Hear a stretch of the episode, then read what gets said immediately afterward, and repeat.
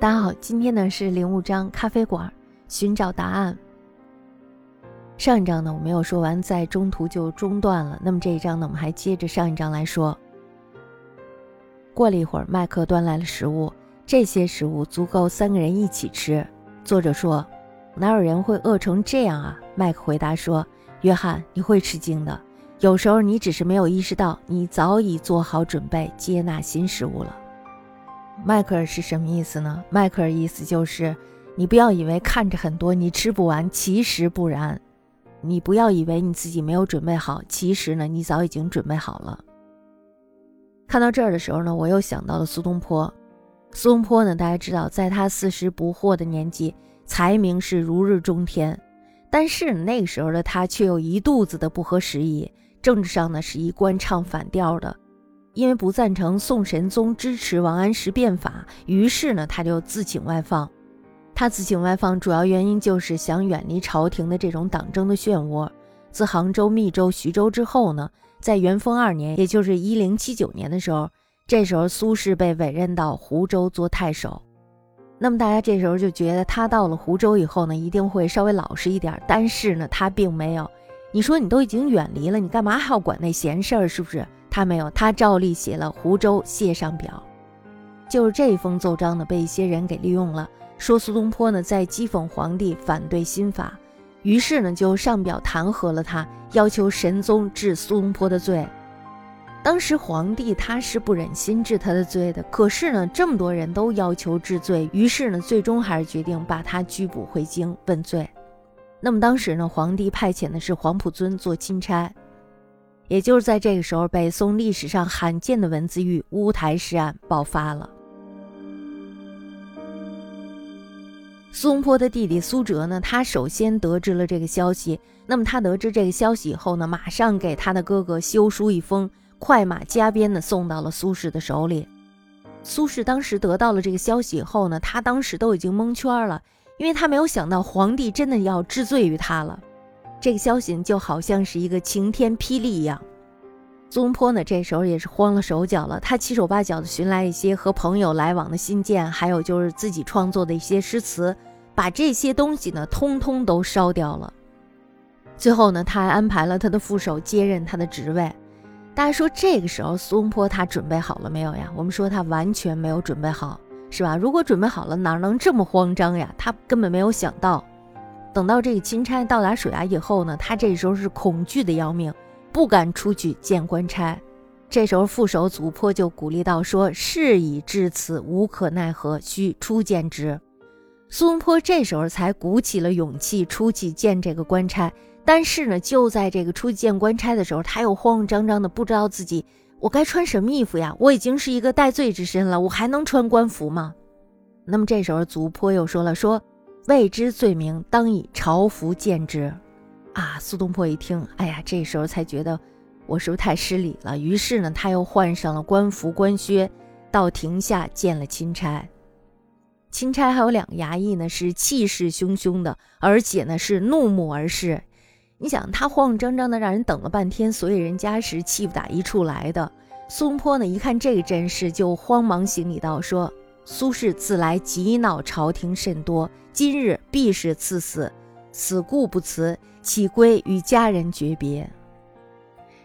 他已经做好了死的准备了，是吧？那么钦差呢？这时候就开口说了：“说不至如此，皇帝要你进京问话而已，即刻上路，带走了，连家都没有回，没有让他回家，是吧？那么两个差役呢，一左一右催促着苏东坡出城登船。”当时的这个情景就好像是驱赶鸡犬一样。苏东坡，大家想一下，他是一个堂堂的太守呀，这时候却被催赶着上了船。我们可以说他这个时候是斯文扫地的，狼狈至极的。那我们大家看一下苏东坡，他这个时候准备好了没有呀？大家这时候就会想，他已经到这个地步了，难道还有什么没有准备好的吗？他并没有准备好。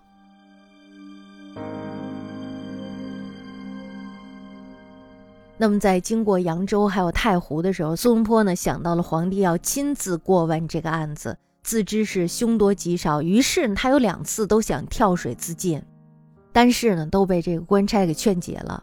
官差是这样说的：官差说，你这样做呢，倒省事儿了。可是呢，你是否想过，你会连累你的弟弟，还有和你往来的朋友？我觉得这个官差其实他想的就是，如果你死了，我们该怎么交差呀？我们也交不了差呀，对不对？所以呢，他们还是戳了这个苏东坡的软肋的。为了不连累更多的人，于是呢，苏东坡只好忍辱，被押解到御史台接受审讯。大家看一下，非常的悲催，是吧？那么在御史台审讯的时候，苏东坡呢这时候就承认了这些诗句的确是对新法还有对朝廷的不满，表示呢是知错认罪的。神宗皇帝当时是对苏东坡大失所望，我那么欣赏你是吧？你怎么会这样呢？你写的那些东西是不是以为我不知道呢？侮辱我吗？所以呢，在恼怒中对审讯结果并不满意，于是呢就要求严加审讯，而且呢在这个时候还要挖出同党。宋代大家都知道有这个刑不上大夫的传统。但是呢，这个时候皇帝都发话了，你说别人还能怎么样？所以呢，苏东坡他也只好接着。那么在监狱里呢，苏东坡是受尽了恐吓，还有谩骂，而且呢，对苏东坡也是通宵的折磨训话。因为皇帝要呀，是吧？谁敢怠慢？苏东坡呢，这时候一五一十的把自己的诗文有何深意，与自己有诗书来往的这些朋友，只要是御史台需要的这些证据啊、材料呀，他都交代了。而且他写了这一生中最长的一篇文章，一万七千字的自白书，这对于苏东坡来说，这是多大的侮辱呀！那么在等待宣判结果的日子里呢，苏东坡呢就和给他送饭的长子苏迈这时候暗中约定说，如果这个饭里要是有鱼的话，那么就是我要被判死刑了。结果呢，不料有一日苏迈他有事儿进城了，那么他就委托了一个亲戚给苏东坡送饭。可是呢，这个亲戚他并不知道苏东坡还有苏迈的约定，于是呢，他一想，他说苏东坡最喜欢吃鱼了，看他在牢里要给他补一补营养，就给他做了一条鱼，一条熏鱼放在了饭里。苏东坡呢，当时在饭里看到了这条鱼，大家想象那种心情，这就是我已死的感觉。那么这时候他怎么办呀？赶紧取来笔纸，向他的朋友亲属交代遗言，交代他的后事儿。其中呢，写给他弟弟苏辙的两首诗中有这样感人的诗句：“与君世世为兄弟，来生再结备了因。”这时候我们能感受到，是吧？苏东坡呢，在这时候已经是死了一回了。那么这时候苏东坡他准备好了没有？他唯一能准备的事儿就是顺水推舟了，是吧？你怎么安排我，我就能怎么应对，我就怎么应对吧。我已经不求生了。结果呢，这只是虚惊一场。那么，在各方好友的多方努力营救之下，神宗皇帝呢，终于动了恻隐之心。苏东坡呢，他当时被羁押了四个月，那么最后呢，还是被贬到了黄州，做了一个不得不签书公示的县武装部的副部长。受到牵连的好友呢，达到了二十九人，被贬官、被罚款的人也是不计其数。那么，在苏东坡出狱以后呢，苏东坡感到惭愧不已。他写了很多的道歉信，然后就给别人去道歉。大家觉得这时候苏东坡他准备好了没有呀？这个时候苏东坡仍然没有准备好。我想呢，当时的苏东坡他一定想的就是：这不是我想要的样子，这不是我想成为的人呀，对不对？他在狱中的时候是受尽了屈辱，感受到了被牵制。那么在贬谪黄州以后呢，苏轼的心境发生了非常重大的转变。大家想，他其实这个时候呢是经历了一次生死的，经历了一种反自我的情境以后呢，必定会发生非常重大的转变。而苏东坡呢，此时是真的触底了。大家知道，虽然他这次触底并不是他的这个真正的底，但是呢，对于他来说，他不能预见未来的情况下，他就是触底了。那么在这一时期，也就是说，在苏东坡在黄州的这个时期，我们可以看到苏东坡他的内心是更加清澈、更加纯粹了。苏东坡呢，他已经不再追求什么仕途还有功名利禄了，而是对生命有了更加深刻的认识。那么在这一时期呢，他心中的那个自我开始变得成熟了起来。在这个时候，我想问大家，他准备好了没有呀？他准备好了。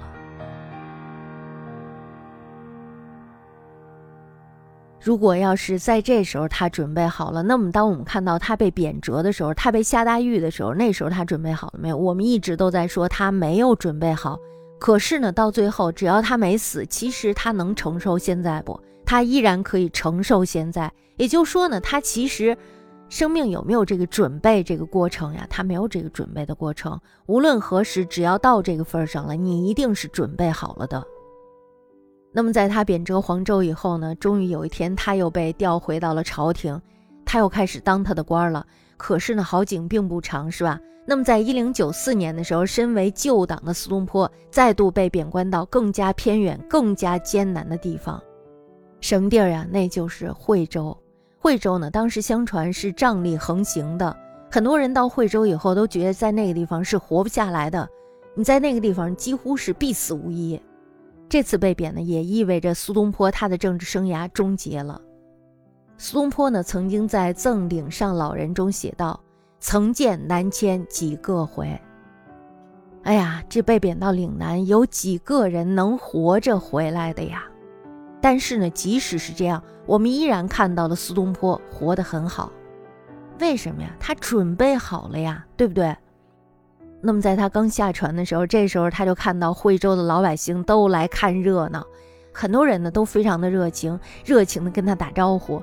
大家都不认识他，但是却很热情。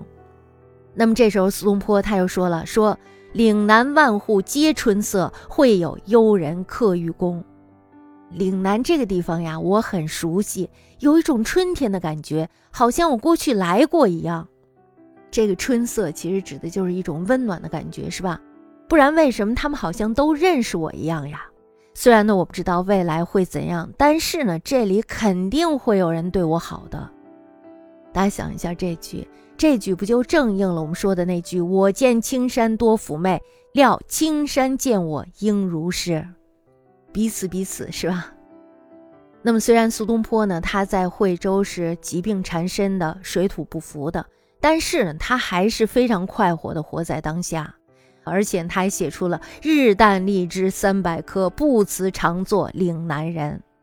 那么他在惠州呢，还帮助惠州西湖修建了两桥一堤，甚至呢，他还改进了广州的供水计划，并且呢，把这个计划包括什么建筑方案、建筑方法、建筑预算、初期的经费来源，还有就是运营经费的来源、维修方法等等，形成了一整套完整的方案，递给了当时广州太守。他在岭南呢待了两年半的时间，就像是清代诗人江逢辰那句诗一样：“一字颇功折南海，天下不敢小惠州。”大家想想，这什么感觉呀？苏东坡到了惠州以后，天下人都不敢小看这个惠州了。也就说呢，他一个人点亮了一整座城。苏东坡呢，在离开惠州后写道。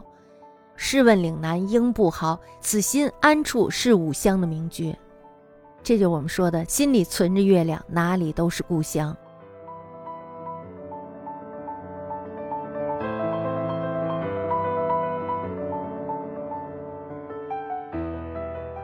人都说你到了惠州这个地方是必死无疑，但是他却过得非常有滋有味儿。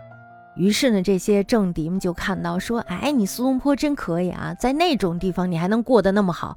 好，我再把你贬到更难受的地方去。”我们知道苏东坡接下来呢就被贬到了更加偏僻、更加荒蛮的海南岛儋州。六十岁的苏东坡呀，那个时候他离开了大陆，渡海来到了荒凉的儋州。他在《答承天谋书》中写道。此间食无肉，衣无病，居无室，出无游，冬无炭，夏无寒泉，然亦未易悉数，大律皆无耳，啥也没有。在儋州，大家知道真的是苦，吃不上大米。但是呢，苏东坡却是用吃来治愈自己的。他当时呢，发现了烤生蚝，他还吃了自己儿子用山芋还有碎米做的玉参羹，而且他还自己酿造了天门冬酒。他为了下有寒泉，于是他在海南教大家挖井，而且他还教当地的民众怎么治疗疟疾，怎么种植水稻，并且呢，他还在海南讲学发展教育。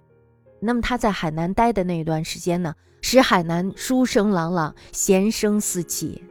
在那段时间里呢，他甚至还带出了海南的第一位举人。在苏东坡的影响下呢，至今儋州人依旧喜欢吟诗作对。在二零零二年的时候，儋州获得了全国诗词之乡的称号，也获得了中国楹联之乡的称号。海南直到今天呢，都还有东坡村、东坡田、东坡路、东坡桥等等。而且呢，甚至在穿戴上也有像什么东坡帽啦、东坡衣啦，这些都是为了纪念他。那么苏东坡呢，在儋州待了三年，在他离开的时候，他依依不舍地说：“我本海南民，寄生西蜀州。”那我们大家再回忆一下，他当时是怎么去的呀？他当时一到儋州呢，他首先给自己定制了一口棺材，然后呢，他又给自己买了一片坟地。他觉得这是他的死地，但是他在这里却活成了一个奇迹。在庄子的《逍遥游》中，第一句呢是“北冥有鱼，其名为鲲”，就是在北冥荒凉的大海中有一条鱼，它想变成一只鸟。也许呢，这条鱼就是我们。我们在那里呢，做着不是自己的自己，说着不想说的话，谈论着不想谈论的事儿，听着别人说不想听的话。这样我们总会有一种悬然欲泣的感觉，但是呢，这条鱼的心里有一个愿望，一个什么样的愿望？一个像梦一样的愿望，它想变成一只鸟飞起来。我们大家想一想，孔子，如果要是孔子看到了这一段，他会怎么说呀？他会说：“鱼就是鱼，为什么要变成鸟呢？而且它怎么会飞起来呢？”他觉得这是不可思议的，是吧？但是其实我们的心中可能都会住着一个庄子。因为在我们的心里呢，都曾经有过一个梦想，它是没有原因的，是我们想完成自己最内在的那个向往。所以呢，我们不能定义，也不知道苏东坡他到底是怎么问自己的，或者说呢，他得到了一个怎样的答案。但是呢，我们知道苏东坡呢，他一次比一次更加接近他想要的那个自己。